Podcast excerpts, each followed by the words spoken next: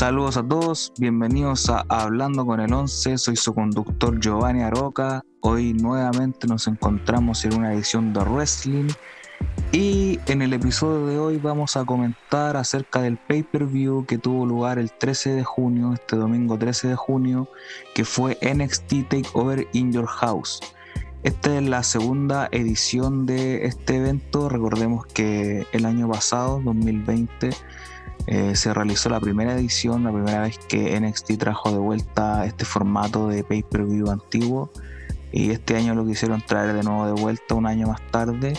Así que eso, sin más preámbulos, vamos a lo que nos convoca. O sea, Ring the Bell.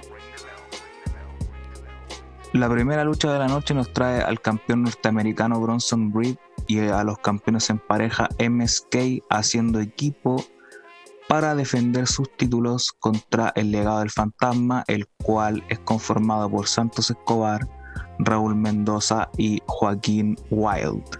Para empezar me gustaría decir que encontré que esta fue una buena lucha, me gustó como la apuesta que hicieron con esta lucha también, eh, no, no es normal, eh, al menos no en NXT, creo que es primera vez en la historia, si mal no recuerdo, que hacen una lucha de equipos donde más de un título está en juego, una lucha de, de trío en este caso. Creo que estuvo bien, me gusta esta rivalidad, me gusta Bronson Reed como campeón norteamericano, creo que después del reinado de Gargano durante cinco meses creo que tuvo el título, claro, desde Wargame del 2020, principios de diciembre hasta mayo, mediados de mayo, Tuvo un reinado sólido. Creo que a Johnny Gargano ya al haber sido campeón norteamericano en dos ocasiones anteriores, a pesar de que habían sido reinados eh, bastante cortos. Creo que le da un nuevo aire. Gargano obviamente no necesita el título norteamericano, lo tomó, lo elevó, tuvo buenas luchas como tuvo contra Kushida también en Takeover Vengeance. Eh, las luchas que tuvo con, con Priest y Roth, em, tomó el título y lo, elevó bastante al momento que Bronson Reed le quita el título a Johnny Gargano. Eh, toma un campeonato que ya venía con un prestigio tremendo en estos tres años que ha estado el título activo, le han dado bastante, eh, se puede decir, como vitrina para, para que los competidores del Mid Card de NXT, que son bastante, puedan tener algo por lo cual luchar y le han dado, como ya dije anteriormente, bastante prestigio al título. Por otro lado, también me gusta mucho el trabajo de Santos Escobar. Creo que el stable de El legado del fantasma es una de las mejores ideas que han tenido en NXT. Tomar este grupo de este trío de cruceros y hacerlo una parte importante, una parte fundamental, uno de los pilares fundamentales al menos en mi punto de vista de, la marca, me, gusta bastante. MSK también son muy innovadores, tienen muy buen repertorio. La gente creo que en un momento los estuvo pifiando y abucheándolo. Creo que em, quizás se están aburriendo de ellos, no sé. Yo en mi caso, yo disfruto mucho ver a MSK en el ring, creo que son buenos competidores y, esta lucha fue buena. Ya entrando más, eh, más eh, en lo que fue la lucha en sí, eh, la, dinámica es más o menos la misma de siempre.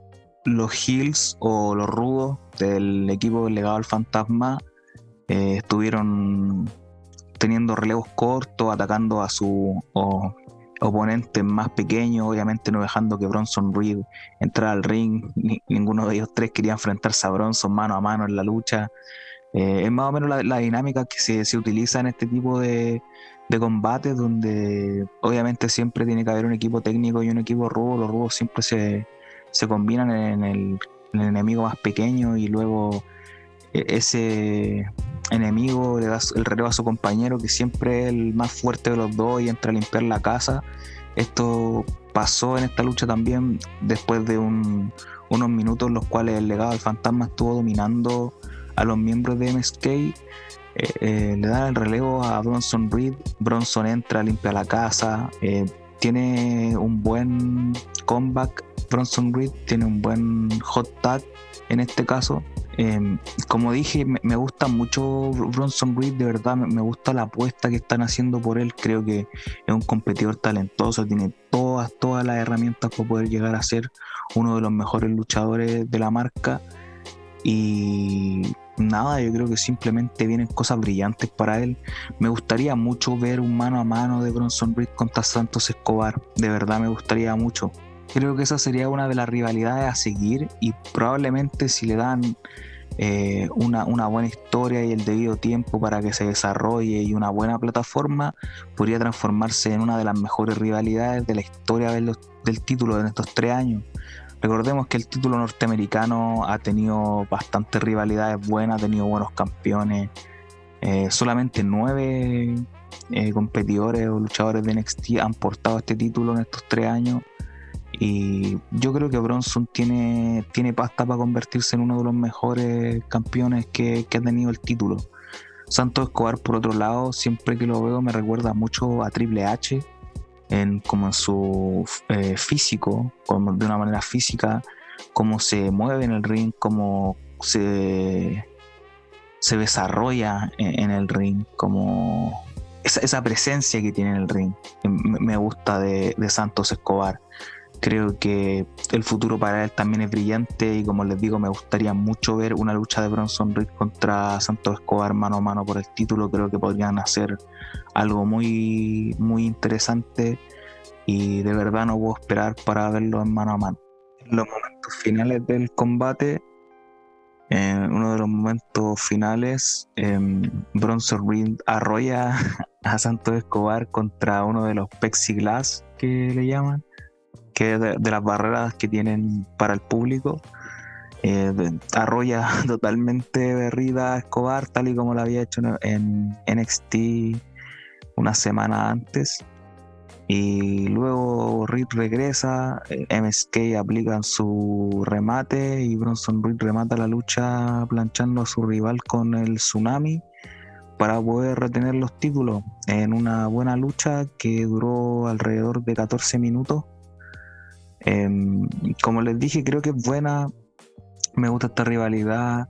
Me gusta Bronson Reed, me gusta MSK, me gusta el legado al fantasma. Creo que todos tienen un futuro bastante brillante por delante y esto demuestra que NXT tiene mucho, mucho que entregar todavía, tiene buenos exponentes y, a pesar de todos los recambios que puedan haber durante el tiempo, siempre van a tener un roster muy, muy talentoso. Yo creo que por eso es que para mí son, y, solamente para mí, todos pueden tener su opinión, pero yo creo que NXT por tener competidores como esto es la empresa número uno o la, marca número uno de lucha libre en todo el mundo.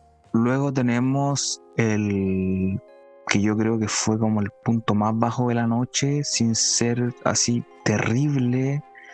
Creo que fue el punto más bajo de la noche, que fue la lucha mano a mano entre Saya Lee y Mercedes Martínez.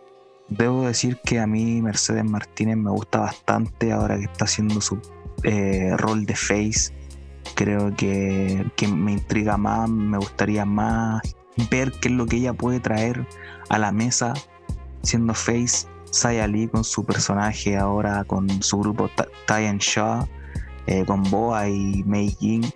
Creo que es un personaje interesante pero esta lucha yo creo que no pertenecía a este takeover eh, no fue algo horrible pero creo de verdad que no pertenecían a este show, podrían haber hecho perfectamente esta lucha o no sé, o sea, yo lo vi como que fue una lucha, pero en realidad es como un ángulo, la verdad, creo yo, porque eh, tuvieron muchos boches y al final, o sea, no simplemente los boches, los boches pueden pasar, pero siento que la lucha no tuvo sentido que tuviera lugar en un takeover más que como para hacer que Saya Lee se viera como importante el ganar la Mercedes. Creo que esta, esta lucha eh, podría perfectamente haberse dado en, una edición de NXT semanal y creo que hubiera estado mucho más lugar ahí que en el takeover. Yo eh, de, verdad me sentí un poco decepcionado porque yo creía que esta lucha iba a ser buena, les tenía fe a ambas como dije, Mercedes me gusta mucho en el ring. Sayali también me interesa mucho. Creo que es una buena competidora, es, talentosa, tiene, tiene con qué. Pero creo que la lucha no cumplió las expectativas que al menos yo tenía para esta lucha. Yo creo que esta lucha podría haber dado mucho más porque las dos son muy, muy talentosas. Bueno, después de un par de boches en el combate y una falta de química, al menos yo lo vi así, que, no tuvieron química durante el combate ambas, em, siento que igual estuve invertido en, como en la lucha, estuve metido en la lucha, pero em, como que para el final como que ya lograron desconectarme y es como que yo simplemente quería que la lucha acabara porque no no, no, no me gustó realmente lo que hicieron y, me da bastante pena decirlo porque como ya dije son ambas competidoras eh, son de mi agrado yo quería que, les fuera bien con esto pero creo que no lo hicieron bien. Al final Sayali gana eh, con una supuesta patada a la cabeza tipo Trouble in Paradise como el, remate de Kofi Kingston. Em, desconozco cómo se llama el remate de Sayali no sé si siquiera si lo nombraron o no no, lo recuerdo bien la verdad. Y, y la derrota, o sea, la, derrota con, la llave final que no, salió bien, con su remate no salió bien y, y eso, Mercedes Martínez pierde. Yo sabía que Isaiah iba a ganar, pero no sé, me, me da pena por ambas que, que no hayan podido tener una, mejor demostración de lo que saben hacer, haber podido mostrar realmente lo que saben hacer adentro del ring. Al final, después de la lucha, Mercedes Martínez ataca a Boa y a Saya Lee con una silla, según recuerdo. O sea, sé que atacó a Boa con una silla, no recuerdo bien si atacó a Saya también, creo que igual con la silla. Y después iba a atacar a, a Mei Jin. Em, Meijin la ataca y la comienza a asfixiar con una llave tipo garra, como la garra de Kane, pero asfixiándola y luego la lanza contra uno de las Pepsi Glass que ya nombré hace unos instantes atrás, contra esas eh, barreras que tiene el público y Mercedes Martínez queda noqueada y tirada a la merced de Meijin. Yo creo que, como les dije, este ángulo tendrían que haberlo guardado para NXT TV y podrían haber podido perfectamente poner otra lucha en este lugar si es que no iban a hacer algo realmente memorable porque para mí esto fue como super mes y como ya dije me da bastante pena decirlo porque encuentro que ambas son muy talentosas. Ya pasando a uno de los puntos altos de la noche, quiero decir que mi, mi caballo Cameron Grimes, to the moon, to the Moon, Cameron Grimes, enfrentándose a L.A. Knight. Era una lucha de escaleras por el título millonario de NXT, título millonario. no sé si le pusieron título millonario de NXT, no lo recuerdo bien, creo que solamente era título millonario, pero ya digamos el título millonario de NXT si está en NXT. Bueno, como ya dije, fue una lucha de escalera y, y la verdad es que esta lucha me gustó harto. Yo al principio debo admitir que cuando vi esta rivalidad y antes de saber que iba a ser una lucha de escaleras, no estaba como muy, invertido, muy interesado en, esta rivalidad, la verdad. Decía como, ¿a dónde nos va a llevar esto? Pero después agregaron la lucha de escalera, la estipulación de la escalera. Y yo tampoco soy muy fanático de la lucha de escalera, ni que quiera ver una lucha de escalera toda la semana. Por ejemplo, me pareció raro que en el takeover pasado Devlin y, Escobar pelearon una lucha de escalera y ahora en este takeover de nuevo otra lucha de escalera. Pero después me interesé más por esta rivalidad, como ya dije al principio, no, no me no me daba nada esta rivalidad, la verdad. Pero creo que los papeles se jugaron bien aquí. Cameron Grimes ahora es un face, un técnico.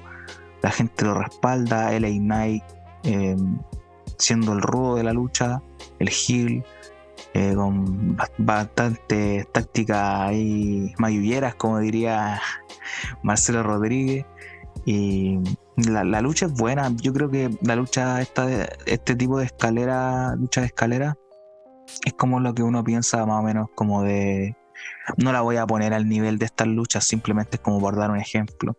Por ejemplo, Jericho contra Shawn Michael en eh, No Mercy del 2008, Shawn Michael y Razor Ramón en WrestleMania 10 o, o Chris Jericho y Chris Benoit en Royal Rumble 2001, eh, en el sentido de que esta lucha no fue como ah, cuántas veces los luchadores se van a caer de la escalera y van a caer arriba de otra escalera, que van a caer arriba de una mesa, que van a caer en el ring, no, sino que fue más como usando la escalera como un arma.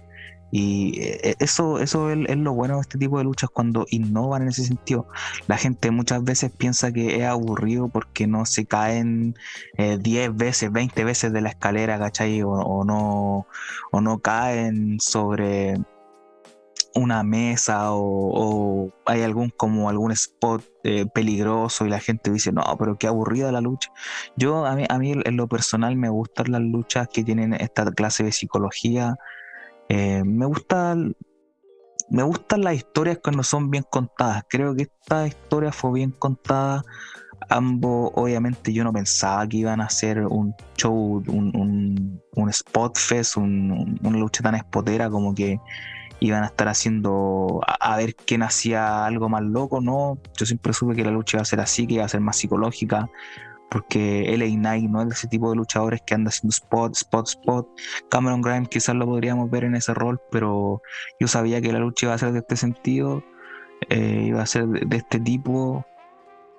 Y la, encontré buena, la encontré bastante buena. Cameron Grimes Em, como les digo ahora, como un babyface, como un técnico, creo que es mucho más interesante, puede traernos más cosas, va a poder empezar a, mostrar más cosas de su repertorio y su personaje es impresionante. Ambos dos, ambos, los dos, LA Knight y Cameron Grimes dominan muy bien su personaje, eso es lo que me gusta. Cameron Grimes sabe quién es Cameron Grimes, él sabe lo que Cameron Grimes tiene que hacer, lo que Cameron Grimes tiene que decir, él sabe lo que es su personaje y LA Knight también, desde que era Eli Drake en, Impact Wrestling, después tuvo en NWA, siempre ha tenido ese manejo del micrófono, ese manejo de su personaje, ese manejo de su persona.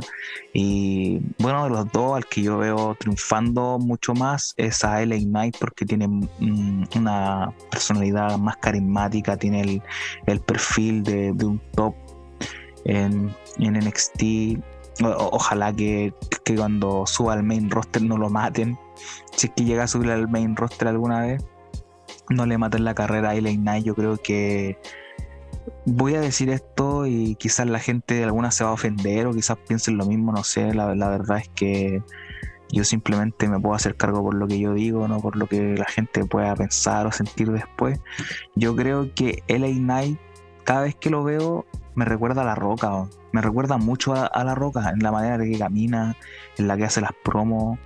El, carisma que tiene, tiene bastante carisma, no lo voy a poner al nivel de The Rock diciendo que no, que está al mismo nivel, no, pero digo que me recuerda bastante. Creo que si el Ignite sigue por un camino, podría llegar a ser grande en la industria, porque tiene con qué.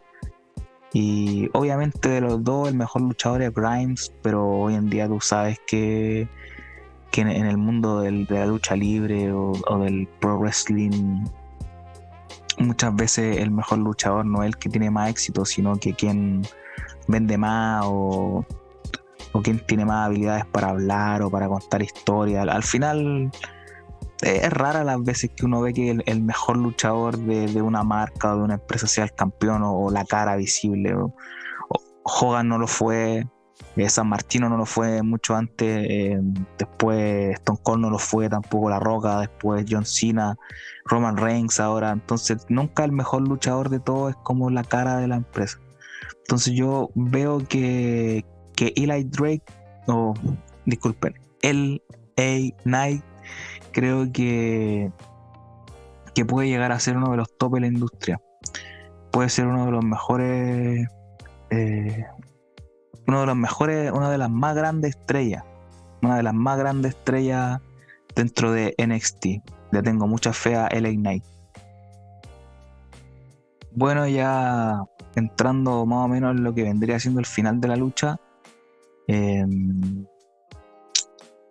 no, antes de, hablar del final, quiero hablar de dos spots que fueron como los que los dos, los dos únicos spots que puedo recordar de esta lucha que como que se me quedaron grabados. Uno fue em, Cameron Grimes lanzándose sobre LA Knight desde uno de los pilares de, de la escenografía hacia el cuerpo de LA Knight. Y fue una, un diving crossbody con un tipo de plancha cruzada. Eh, le salió bonito a Grimes. Creo que es un, es un grande Cameron Grimes, la verdad. Es muy bueno en el ring. Es bastante, bastante bueno. Eh, por otro lado, también tenemos el, último spot que vendría siendo el más brutal de la lucha. Eso, eso es lo bueno, que el, el, último spot de la lucha es el más brutal. ¿Para qué va a estar haciendo 10 eh, caídas, ¿cachai? Y que, la, que al final la última no sea la más impresionante. Eso es lo que pasa. Eh, eso es lo que, lo que me molesta muchas veces de este tipo de lucha.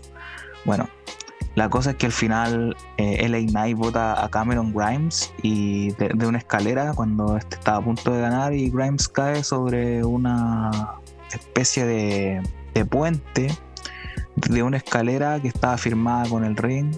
Eh, estaba, había un puente, una escalera que estaba firmada con el ring y otra escalera más.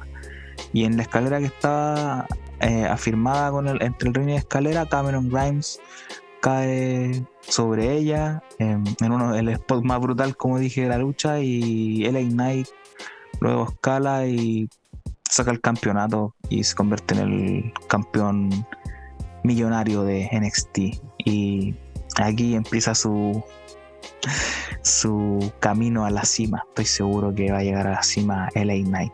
Muy buena lucha por parte de ambos. Me, me entretuve bastante con esta lucha. Yo, como les dije anteriormente, no, no estaba muy interesado en esto, pero ahora quiero ver qué es lo siguiente para ellos dos, porque estoy seguro que la rivalidad tiene que seguir.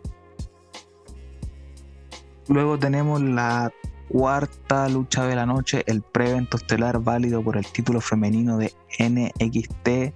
Raquel González, acompañada de Dakota Kai, defendía el título frente a Ember Moon.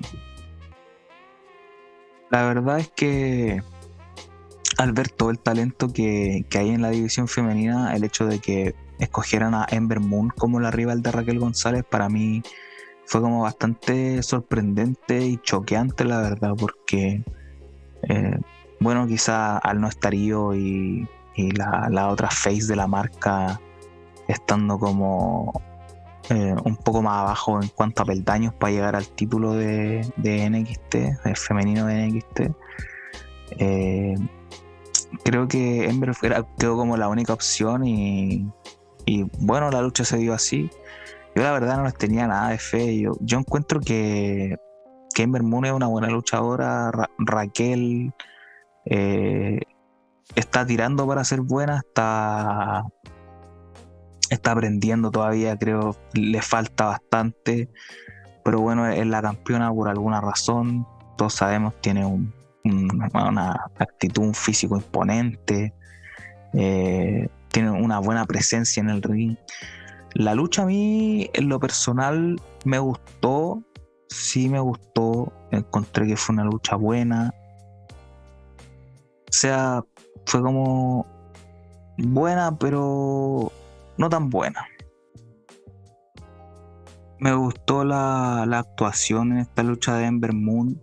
Eh, me gustó también la actuación de Raquel González. Dakota Kai también cumplió un papel fundamental en esta lucha, interviniendo a favor de Raquel, como siempre, la Hills tratando de sacar ventaja. Eh, durante la lucha, Chotzi Blackheart, la compañera de equipo de Ember Moon, hizo su regreso eh, persiguiendo a Dakota Kai y dejándonos al final en, una situación donde Raquel y Ember estaban en mano a mano. Em, antes de eso, eh, Ember Moon logró conectar su remate del eclipse. Creo que ahí fue cuando, después de eso fue cuando Chotzi entró a la lucha. Ember Moon le aplica el eclipse a Raquel González. Raquel González está totalmente vencida, estaba planchada totalmente. Eh, la cuenta de 1, 2 y al momento de que ella llegara a 3, Dakota Kai pone la bota de Raquel González en la, cuerda y le salva el título. Después de eso, Chotzi aparece y Kai sale corriendo, Chotzi detrás de ella y nos dejan en una situación mano a mano. Em, Ember tuvo varios conteos de dos donde probablemente más de alguna persona pensó de que el título iba a cambiar de mano. Eh, hubo un DDT hacia afuera del ring, em, en la rampa de, entrada, en Moon le aplicó un tornado DDT a Raquel, luego la mete al ring, la plancha y la cuenta llega a dos. Ember Moon no podía creer que no la había ganado el título en ese momento Raquel, pero la campeona seguía imponente todavía, seguía reinando al final el combate termina cuando Raquel le aplica su versión de la garra, su garra bombazo a Ember la plancha y sigue siendo la campeona. Es un resultado que yo creo que no, no sorprende a nadie. Obviamente Raquel va a tener un reinado mucho más largo porque al final del día todos sabemos que Raquel eh, el proyecto de Triple H, estoy seguro que Shawn Michaels también tiene muy, eh, está como muy interesado en lo que ella puede hacer, están, ambos saben lo que tienen que hacer con ella también, eso es lo que yo creo, saben que, lo, que lo que pueden sacar de, una mujer como Raquel González. Como les dije, la lucha fue buena, pero no tan buena. Me gustó, sí, encontré que por momentos estuvo entretenida y la verdad es que superaron mis expectativas. Yo pensaba que no iba a ser algo tan sólido. Yo creo que fue mejor que la lucha que Raquel tuvo con Io. Y yo creo que Io es muy, muy buena en el ring. Yo creo que Raquel y Ember tuvieron una mucho mejor lucha. O sea, no mucho mejor lucha, pero tuvieron una mejor lucha que la que Raquel tuvo con Io en Stand and Deliver en abril. Eso es todo lo que puedo decir de esta lucha. Raquel retiene. Espero que tenga una nueva rival.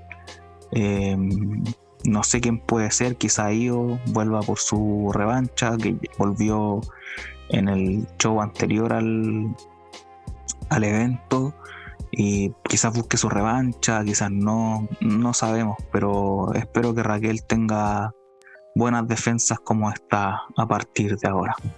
Y luego llegamos al evento estelar que básicamente era la, lucha que le importaba realmente a todos el evento estelar por el título número uno, al menos en mi opinión, el número uno en todo el mundo. El título de NXT era defendido en una fatal de 5. Carrion Cross defendía el título de NXT frente a Kyle O'Reilly, Pete Dunne, Johnny Gargano y Adam Cole. ¿Qué puedo decir de esta lucha? Mira, si bien Carrion Cross no es de mis luchadores favoritos, de hecho, desde que llegó a NXT he sido bastante crítico porque no, no veo como el, no veía en realidad el hype que tenía detrás, pero eh, durante las últimas semanas, por ejemplo, cuando vi en, la conferencia de prensa del evento y después lo vi en esta actuación, además de su lucha con Finn Balor también hace una semana atrás en NXT, em, he ido como, me, me empezando a gustar un poco Carron Cross siento que no, no, es tan malo como antes yo no le daba quizá el suficiente crédito que, él se merecía como campeón o como competidor. Eh, también hay que ser justo si tenía cuatro de los mejores luchadores del mundo en, la lucha, obviamente tenéis que tener, estar al nivel al menos, ¿cachai? Tratar de, poder eh, estar a la par con, con, estos otros competidores, como dije ya, Gargano, Cole, Pete Dunne, eh, Kyle O'Reilly son luchadores que han estado años en NXT, han tenido muchas luchas en Takeover, han tenido muchas vitrinas para poder mostrar lo que saben hacer alrededor del mundo. También lo han demostrado. Me gustó que en esta lucha ocuparon el, el método Brock Lesnar con Cross, donde todos se, se unían para poder sacarlo de circulación, al menos por unos pasajes o algunos minutos en la lucha eh, lo tiraron contra la escenografía del In House, rompiendo la puerta. También en un momento le, hicieron un bombazo sobre la mesa de transmisión. También cuando Riley Cole eh, se juntaron, dejando a, un lado sus diferencias por un momento para sacar a Cross del camino. Eh, fue fue una, una buena técnica. Creo que la lucha igual es buena en el momento de que tenemos a, todos teniendo un momento donde puedan brillar. a quien me gustaría rescatar de esta lucha es a Pete Dunne. Creo que Pete Dunne merece ser el retador, eh, el próximo retador al título de NXT. Creo que una lucha entre Cross y Pete Dunne sería tremendo, sería una lucha muy, muy buena, muy física. Sería brutal. Yo creo que sería una lucha bastante brutal y, de verdad que quiero ver eso. También me gustó mucho que Adam Cole y Johnny Gargano hicieron referencia durante la lucha a los combates que habían tenido en ediciones pasadas de Takeover, como fue eh, en, Nueva York también en, ese spot que, hicieron cuando Adam Cole iba a conectar a Gargano el last shot y, Gargano lo esquiva y le aplica el crossface. Creo que son buenos spots. Eh, fueron muy, muy buena esta lucha. La, verdad la encontré muy buena. Creo que, como ya dije, todos tuvieron su momento de brillar. Todos conectaron su remate. Hubieron bastantes conteos de dos. Eh, finales falsos, había momentos en los que uno podría pensar que Carrion Cross iba a perder el título.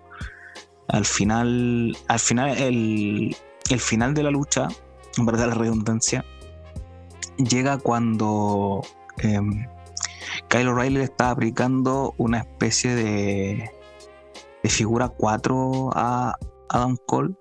Eh, Gargano y Don estaban noqueados fuera del ring y Cross estaba dentro, pero en la lona. O'Reilly está aplicándole, como ya dije, una especie de figura 4, como modificada con las piernas. Y, por detrás aparece Carrion Cross aplicándole el, su llave tipo tal rendición como la coquina clutch de Samoa Joe, esa dormilona y empieza a hacer que O'Reilly se pase, de a poco O'Reilly no quería soltar la llave, pero de a poco se va desvaneciendo, se desvanece, se desvanece, se desvanece, hasta que el árbitro no tiene más opción que mandar a sonar la campana y darle la victoria a Cross por rendición. Yo al terminar de ver la lucha dije, ¿cuál es la razón de esto? Como que yo realmente pensé que Cargano era el hombre que estaba en la lucha para recibir el conteo porque, vamos a ser sinceros, de, los otros de, los cuatro retadores que habían, era como el más posible, como el que como que menos probablemente le afectaría tener una derrota. Eh, pero ver cómo le ganó Riley, creo que esto nada más como que potencia a O'Reilly. Yo veo que ahora O'Reilly con esto va para arriba, aún en la derrota. Yo creo que esto va a hacer que después O'Reilly termine su rivalidad con Adam Cole porque tienen asuntos pendientes todavía y después van a ocupar esto como parte de una historia para que O'Reilly persiga el título y finalmente él sea el que le quite el título y detrone a Cross. Yo no veo a Kyle O'Reilly no siendo el campeón de NXT. Yo, ah, no, no, sé si, si, irá a ser en el próximo Takeover o si irá a ser a fin de año en, en War Games o si vaya a ser, eh, no sé, en, en, a, principios del próximo año, quizás en febrero, que van a hacer un takeover o como sea, o quizás en, el takeover de la semana de WrestleMania, no lo sé si, si van a demorarse un año en hacerlo, pero yo, de lo que yo estoy seguro es que Kyle O'Reilly va a derrotar a Carrion Cross y va a ser el próximo campeón de NXT. Porque no, hay otro contendor, yo creo que no hay otro contendor, no hay otro face en, NXT que sea creíble que le pueda quitar el título a Carrion Cross sí creo ya ha derrotado a, derrotó a Valor eh, en esta lucha le ganó a Don, le ganó a Gargano, le ganó a Cole, que bueno, son todos heels. Eh, eh, Valor el único face y ahora O'Reilly. creo que sí o sí O'Reilly va a ser el campeón de NXT. Él va a quitar el título a Cross y lo va, lo va a destronar. Y después cuando eso pase, Cross va a ir al main roster y O'Reilly se va a quedar como la cabeza y la cara de NXT. Esto lo dije aquí y lo doy por firmado. Antes de terminar con el show de hoy, eh, quiero hablar de una lucha que subieron a YouTube después em, los, miembros de NXT, una lucha en pareja que fue realizada antes del, takeover. Era la lucha en pareja donde Sarai, Saray y Zoe Stark se enfrentaban a The Robert Stone Brand, que eran, que son en realidad eh, Jessica Mia y Alia, acompañada obviamente de Robert Stone. Eh, la lucha es buena, me, gustó, duró menos de 10 minutos, no, 8 minutos serían, alrededor de 8 minutos. Me gusta, me gusta porque Saray con Stark tienen buena química como pareja, se ven creíbles como para poder ir a luchar por los títulos contra eh, los miembros de The Way que son Candy Ray y Indy Hartwell, obviamente, que son las campeonas en pareja. Eh, me, gusta esta lucha, como dije, muestra la, habilidad de las cuatro competidoras y hace ver a Saray, a Saray y a Zoe Stark bastante fuerte. Entonces, como dije, me gusta esta lucha y bueno, al final las faces son las que se llevan la victoria. Saray y Zoe Stark se llevan la lucha y como les dije, un tag team entre Saray y Soy Stark estaría muy bueno verlas pelear contra, luchar en este caso, verlas luchar contra LeRae y Indy Hartwell sería muy muy bueno para los negocios, como dicen. Quizá en una próxima edición de NXT podamos tener esa lucha, quizá Stark y Saray puedan ser las campeonas femeninas en el futuro, no lo sé, pero de lo que sí estoy seguro es de que tienen una buena química y son buenas y, pueden tener ese espacio en la división femenina. Yo creo que hacen falta equipos en, en NXT, eh, al menos femeninos, porque si The Way son las campeonas, tenemos a Ember y Chotzi y tenemos a Raquel con Dakota Kai y, y bueno, a, la de Robert Stone Brand, son cuatro equipos y hay que tener si tenéis títulos, tenéis que por lo menos tener una división de al menos unos ocho equipos, creo yo. Y tienen bastantes mujeres como para poder hacerlo, así que yo creo que Saray y Soy Stark deberían ser un tag team y por los títulos. Yo creo que sería interesante verla en el ring contra las campeonas, creo que sería una muy buena lucha. Bueno, mi gente, y con esto llegamos al final del capítulo de hoy. Espero que les haya gustado este review que hice, más o menos a la rápida de este takeover pude sacar las ideas que tenía en mi mente. Como dije, espero que todos lo hayan disfrutado mucho. Y eso, acompáñenme en una próxima edición del podcast de Hablando con el 11 Ring the Bell, edición wrestling o como quieran llamarle. Eh, muchas gracias por haber escuchado este y cuídense mucho, manténganse saludables y eso, muchas bendiciones para todos. Cuídense.